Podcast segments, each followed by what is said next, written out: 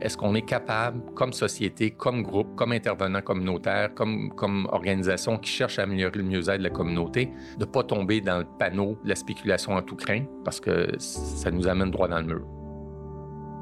On a fini l'épisode précédent avec un souhait, découvrir ce qui se fait présentement au Québec pour que le logement redevienne le cœur de nos communautés, le cœur de nos quartiers. Je m'appelle Fabrice Ville et vous écoutez Un toit pour nous. Un toit pour nous. Épisode 5. Ça prend un village.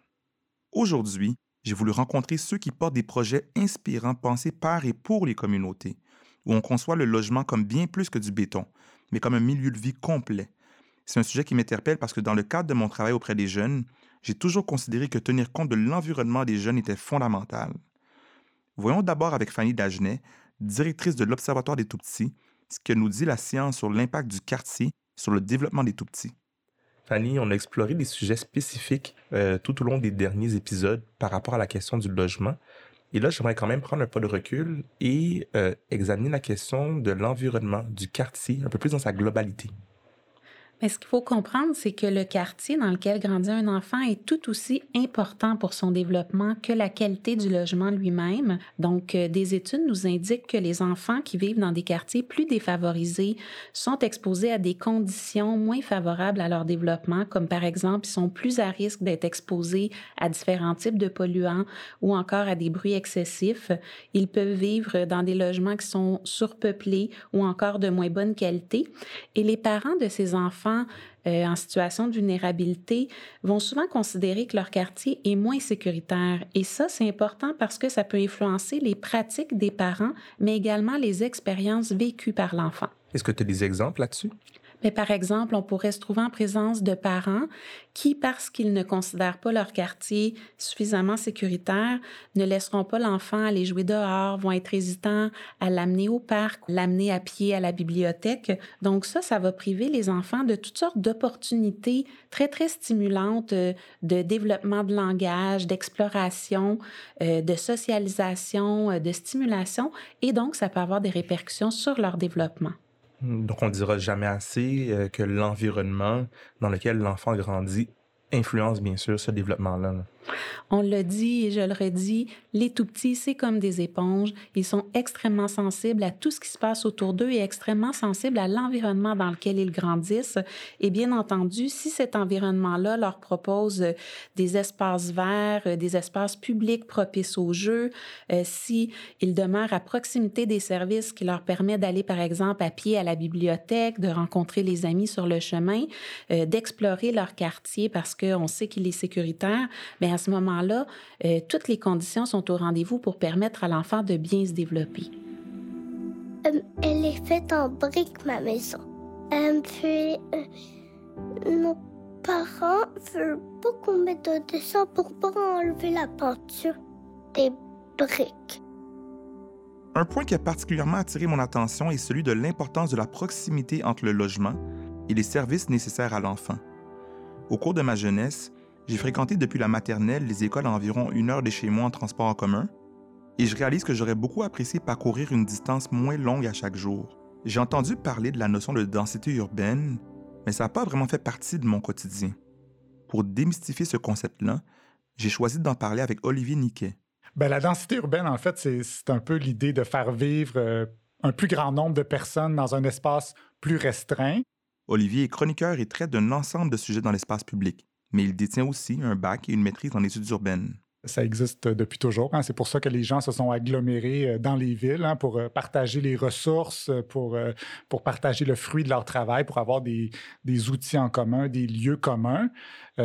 Puis ça c'est aussi un peu une réponse. Là, de ce temps-ci, on en parle beaucoup. Puis moi, ça m'a interpellé parce que souvent, on oppose un peu la ville dense à la banlieue. On présente ça comme si c'était une mode, la densification urbaine. On dit qu'on ne devrait pas décider pour les gens s'ils veulent s'établir en banlieue ou dans une tour à 12, euh, à 12 étages, mais c'est pas nécessairement ça, la densification urbaine. C'est pas un choix entre euh, aller vivre en banlieue dans des petites maisons euh, individuelles ou aller vivre dans des, des tours à 12 étages. Ça peut être aussi tout simplement des maisons en rangée, comme on, en voit beaucoup à Montréal, à deux, trois étages. Donc, l'idée, c'est ça, c'est de, de, de contrer un peu l'étalement urbain parce que l'étalement urbain, ça engendre beaucoup de gaspillage de ressources, ça détruit des milieux humides, ça détruit des forêts, des terres agricoles. C'est tributaire beaucoup aussi de l'automobile qui cause beaucoup de pollution.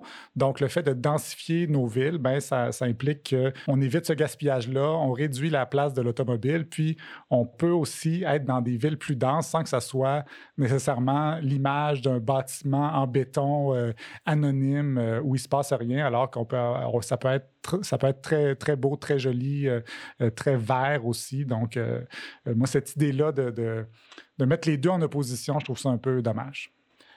pourquoi est-ce que c'est important, selon toi, pour le bien-être d'une population, de penser les quartiers en tenant compte de la notion de densité urbaine? C'est entre autres parce qu'on n'en parle pas souvent de cet aspect-là, mais les aménagements urbains ont une très grande influence sur notre santé et sur l'environnement parce que plus une ville est dense, plus il va avoir des moyens d'utiliser des transports actifs parce qu'on peut aller euh, travailler à pied, à vélo, on peut aller dans des commerces de proximité. Alors que si tu habites dans une ville où il n'y a pas de trottoir, il n'y a pas de. Tout ce qu'il y a à proximité, c'est des dépanneurs, des. Il faut que tu prennes ton auto pour aller acheter du lait à l'épicerie. Ben, c'est sûr que c'est moins bon pour la santé et c'est des quartiers, des villes qui sont très euh, dépendantes de la voiture, ce qui cause la pollution. Puis on s'est rendu compte, c'est ça au fil du temps, que même euh, l'aspect environnemental a euh, un impact sur les maladies cardiovasculaires, presque à, part égale avec les gènes ou l'alimentation, les pratiques sportives. Donc, c'est vraiment important que nos villes soient faites pour qu'on puisse respirer bien puis bouger. Ce que je comprends dans ce que tu dis, la question de densité urbaine, c'est pas de maximiser le, taux de personnes dans une superficie donnée, c'est vraiment de repenser les espaces pour que les habitudes des gens soient beaucoup plus saines finalement. C'est ça, parce que, tu sais, on, oppose toujours ça à la banlieue, mais il euh, faut, faut qu'on construise des villes plus denses, mais qui sont aussi attirantes que les banlieues. Parce que oui, c'est le fun d'avoir peut-être sa cour avec sa, pelouse puis son gazon, mais on peut avoir accès à la même chose en ville si on bâtit nos quartiers comme ça, avec euh, des piscines publiques, des, des parcs, des, euh, beaucoup de verdure. Donc, je pense que oui, c'est ça on peut faire des quartiers denses agréables. Ben, merci, Olivier. Ça fait plaisir. Son mari a beaucoup d'arbres, des maisons. Il y a une école, c'est on va la garderie. Mais moi, je vais pas y aller à cette école-là. Elle s'appelle Zalmos. Il y a plein d'autos. Quand on parle de tissu urbain dense, on parle nécessairement de services de proximité. Évidemment, les organismes communautaires jouent un rôle clé pour plusieurs familles en situation de précarité, notamment en raison de l'immigration. Et qui d'autre pour nous en parler que Marjorie Villefranche, directrice générale de la Maison d'Haïti, un organisme du quartier Saint-Michel à Montréal qui agit en soutien aux familles issues de l'immigration? La Maison d'Haïti, je, pourrais dire que c'est un village, mais c'est aussi un village qui a une fonction éducative. C'est un organisme, je pense, qui, depuis le début, a toujours eu l'idée que les, personnes que nous accueillons, on accueillait des citoyens. Et donc, comment, dans le, dans le passage de l'immigration, comment est-ce que la personne, même dans un pays, dans un pays étranger, dans leur tête, ils arrivent dans un pays étranger, mais comment est-ce qu'une fois installé, comment est-ce qu'on devient citoyen? Ce qui m'amène à l'importance que revêt le tissu social pour les personnes qui immigrent, euh, les personnes de toute communauté. Peux-tu nous parler, en fait, de l'importance de ce tissu social-là pour ces, groupes-là? Et je reviens toujours au mot maison parce qu'en fait c'est ça. L'important c'est de c'est de sentir que euh, on est on est encadré parce que on arrive on arrive d'un pays où on avait sa famille, on avait, on avait, on avait son cadre, son tissu social. Et quand, quand on arrive ici, c'est complètement défait. Mais comment est-ce que tu recrées ce tissu social pour les gens? Donc c'est le quartier. Au départ, c'est le quartier, c'est la rue, c'est le quartier, c'est l'organisme communautaire ou ce sont les organismes communautaires dans le quartier. Et c'est comme ça qu'on retisse. Et puis aussi, comment est-ce que les gens se rencontrent? Parce que les rencontres sont importantes aussi. Donc, quand par exemple une famille arrive et qu'elle rencontre une autre famille et deux autres familles, on a un programme qui s'appelle Espace Parents. C'est pour ça, c'est tout simplement pour ça. Simplement, les parents arrivent et se rencontrent. On fait le repas communautaire, chacun apporte quelque chose à manger. On partage tout ça ensemble et c'est tous les vendredis. Même les enfants, quand ils arrivent, ils tissent des liens entre eux. Et donc, c'est ça, pour moi, c'est ça de, recréer ce tissu. On se croise dans la rue brusquement, on se rend compte qu'on est voisins. Et c'est comme ça, je pense qu'on recrée un lieu où on se sent bien, on se sent en sécurité. et C'est un lieu d'appartenance. Voilà ce que je dis. Et c'est très, très important de recréer ce tissu-là. Et ensuite, quand on devient un citoyen et qu'on veut devenir actif, eh on peut être un, un citoyen actif à partir de cela. Vraiment une combinaison de, de l'approche citoyenne, l'approche écosystémique, de, voir qu'il y a vraiment en fait une toile qui se tisse autour de chaque individu finalement. Exactement. Et que les individus ne sont pas seuls, ils sont dans une société et ils ont, ils ont un rôle à jouer dans cette société. Et un rôle actif, intéressant. Tu fais référence à l'importance de l'approche communautaire. Euh, si je me base de mon expérience personnelle étant d'origine haïtienne, je fais beaucoup référence à mon éducation comme étant en lien avec la communauté et les communautés auxquelles j'appartiens. Et c'est le modèle d'éducation très proche de, de, ma famille, mais également de mon, de mon voisinage qui était très proche, auquel je, je, je, je tiens. Je suis curieux de t'entendre sur l'expression euh, ça prend un village, expression euh, africaine, mais qui résonne beaucoup de ce que j'en comprends pour plusieurs communautés qui n'ont pas le modèle éducatif, euh, disons, d'ascendance européenne, par exemple, qui est peut-être plus individualiste, que je le comprends. Ça prend un village parce que souvent, c'est drôle de dire ça, parce que souvent, quand on parle de la maison d'Haïti, entre nous, entre intervenants, on dit c'est comme un village. Hmm. Parce que d'abord, c'est multigénérationnel et c'est euh, c'est le fait de pouvoir développer euh, l'idée que chacun doit prendre, chacun prend le soin de l'autre. Oui. Et, euh, et c'est drôle parce que quand, quand on entre à la maison d'Haïti, il y a des gens de tous âges qui sont là. Et si par exemple, je sais pas, il y a quelque chose qui arrive à un enfant, ben, il y a une personne âgée, elle va, elle va aller aider l'enfant, même si le parent, sans demander aux parents, littéralement, Exact. même si le parent est occupé, c'est pas grave. Donc c'est c'est un petit peu cette idée que tout le monde doit mettre la main à la pâte pour pouvoir justement aider et élever ces- tous ces, tous ces enfants-là et de la génération suivante. Merci, Marjorie. Merci beaucoup. euh, de la Maison d'Haïti qui célèbre ses 50 ans. 50 et je ans. souhaite en fait. un village longue qui a vie- 50 ans, voilà. un beau village auquel je souhaite une longue vie. Merci beaucoup, Fabrice. Ça m'a fait chaud au cœur d'entendre les propos de Marjorie, puisqu'elle reconnaît le pouvoir citoyen de chaque personne, peu importe sa condition socio-économique. J'ai d'ailleurs découvert le magnifique projet des habitations Saint-Michel-Nord. C'est un projet de revitalisation de HLM où le point de vue des citoyens et des organisations du quartier Saint-Michel a justement été écouté. Je me suis entretenu sur le sujet avec Caroline Stewart. Elle est agente de liaison à l'Office municipal d'habitation de Montréal.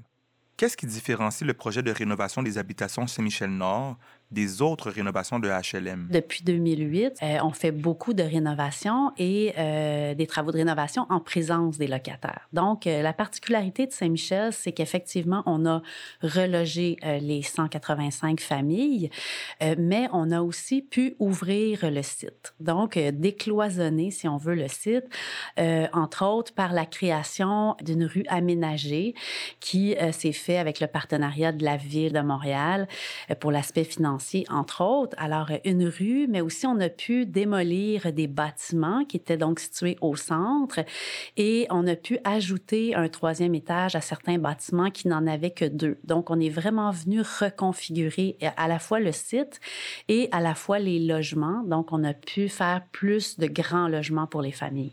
Et dans le cadre du projet, vous avez pris en compte plusieurs points de vue. On a vraiment commencé avec la vision de co-construire le projet avec tous les acteurs impliqués de près ou de loin à Saint-Michel-Nord pour débuter avec les locataires. Donc, on a vraiment co-construit euh, le projet avec les locataires par plusieurs consultations. Les employés de l'Office euh, ont été consultés, les organismes qui sont sur place, qui travaillent là, les partenaires du quartier, euh, l'école, la police, l'arrondissement, même les voisins. Donc, on a vraiment consulté plusieurs publics, plusieurs parties prenantes. Et on a aussi euh, eu la chance d'être accompagné par l'ENAP, l'École euh, nationale d'administration publique, qui, pendant euh, deux ans, peut-être un peu plus même, ont posé un regard extérieur sur nos façons de faire. Ça nous a vraiment permis à la fois de se remettre en question, mais d'améliorer nos prises de décision, euh, d'améliorer nos communications, de, de, poser des regards croisés sur euh, nos, nos différents angles euh, de métier. Donc, ça, on a pu vraiment aller plus loin grâce à, ce travail-là qui était un peu de recul. Lors de ces consultations-là, qu'est-ce que les locataires ont dit? Qu'est-ce qui ne fonctionnait pas avant dans leur HLM?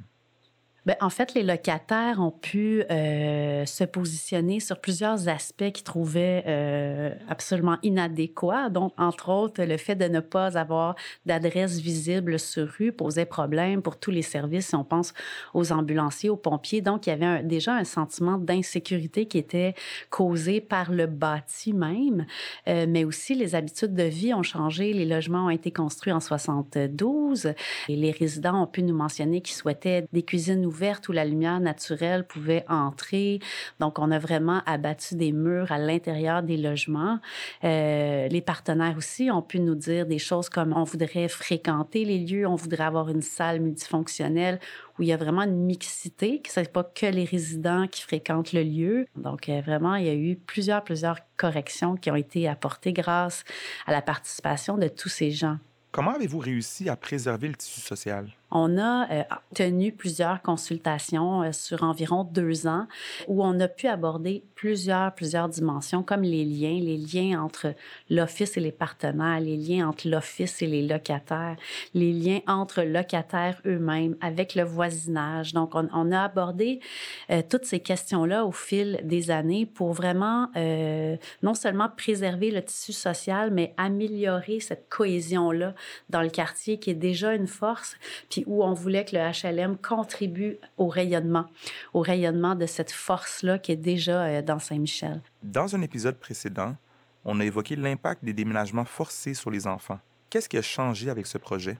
En fait, quand on doit reloger l'ensemble des familles, c'est toujours un des aspects qui nous fait euh, réfléchir le plus, celui de l'impact sur les enfants et leur parcours scolaire. Donc, euh, avec ce projet-ci, quand on disait tantôt qu'on a consulté plusieurs publics, on a eu un très, très, très bon rapport avec la directrice de l'école primaire qui, quand on lui a annoncé qu'on relogeait toutes les familles, vraiment est tombée en bas de sa chaise pour dire, ben ça se peut pas, ces enfants-là ont des besoins, ils ont des services à l'école ici. S'ils partent partout dans Montréal, ils vont perdre leurs services. Nous, on va les perdre comme école aussi parce qu'il n'y aura plus d'enfants pour ces besoins-là. Puis quand ils vont revenir dans deux ans, on les aura perdus. Donc, il y avait vraiment un enjeu euh, très important. Donc, grâce à sa détermination, je dirais, euh, et aussi à la souplesse de l'Office municipal, on a offert en premier des, logements à Saint-Michel aux familles qui avaient des enfants qui fréquentaient l'école primaire et qui avaient des besoins particuliers. Donc, 40 familles ont pu rester dans le quartier et cette directrice-là, qui était hors du commun, a aussi négocié avec la commission scolaire pour offrir le transport à d'autres enfants qui allaient aller plus loin que Saint-Michel. Donc, 60 familles avec plusieurs enfants d'âge primaire ont pu euh, continuer leur parcours scolaire avec les services auxquels ils avaient droit et dont ils avaient besoin. Donc ça, c'est une de nos, euh, je dirais, de nos réussites, mais de notre fierté aussi. On est content d'avoir réussi ça. Une belle réussite. Oui. En entendant Caroline, il fallait que j'aille visiter moi-même les habitations Saint-Michel-Nord. Je me suis donc rendu là et j'ai fait la rencontre de Sandor Guzman, un père monoparental de quatre filles. Tu veux enlever? Tu veux enlever ton quelle était votre situation de logement avant votre déménagement ou euh, Comme tout le monde, euh, j'ai payé un 5 mai à, à Montréal-Nord. Et euh, ça coûtait cher dans le temps. Ben, je vous parle d'avant la pandémie. ça coûtait déjà assez cher, plus, plus mes quatre enfants, c'était une situation pas mal serrée. OK, à la naissance de ma, de ma fille, en 2012, c'est là que j'ai fait la demande. Mais j'avais déjà adopté mon enfant, la plus vieille, euh, que c'est la fille de mon ex. Fait que euh, depuis ce temps-là, j'avais fait la demande et ça fait un bout déjà. Ça, va faire 8-10 ans à peu près. Et là, je suis rendu avec quatre filles, fait que là, je pense qu'ils m'ont donné une chance, ils m'ont offert un bel appartement ici. Quelles sont les différences qui vous, euh, que vous remarquez le plus entre votre ancienne situation de logement et celle que vous avez aujourd'hui? Je, n'ai que de belles choses à dire à propos de tout ça. Je dirais la qualité de vie est meilleure. Question monétaire, ça va beaucoup mieux. Je peux vous dire que pour les loyers, c'est un loyer modique. Disons, pour mes enfants, ça aide beaucoup. Euh, là, j'ai ma garderie juste à quelques pas. Euh, une excellente garderie. Ailleurs, ce n'était pas le cas. C'est tout à fait dur à trouver une garderie pour ton enfant si tu habites euh, soit à Montréal-Nord, Montréal Central, n'importe où.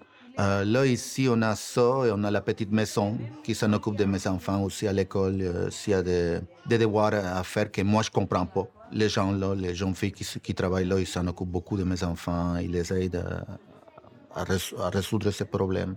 Vos enfants disent quoi par rapport aux habitations ici? Oh, ils adorent ça. Des fois, je fais la joke, est-ce que vous voulez déménager? Non, non, non, non. Ils sont contents. Ils ont tout ce qu'ils ont besoin et c'est ça le, le primordial, l'essentiel.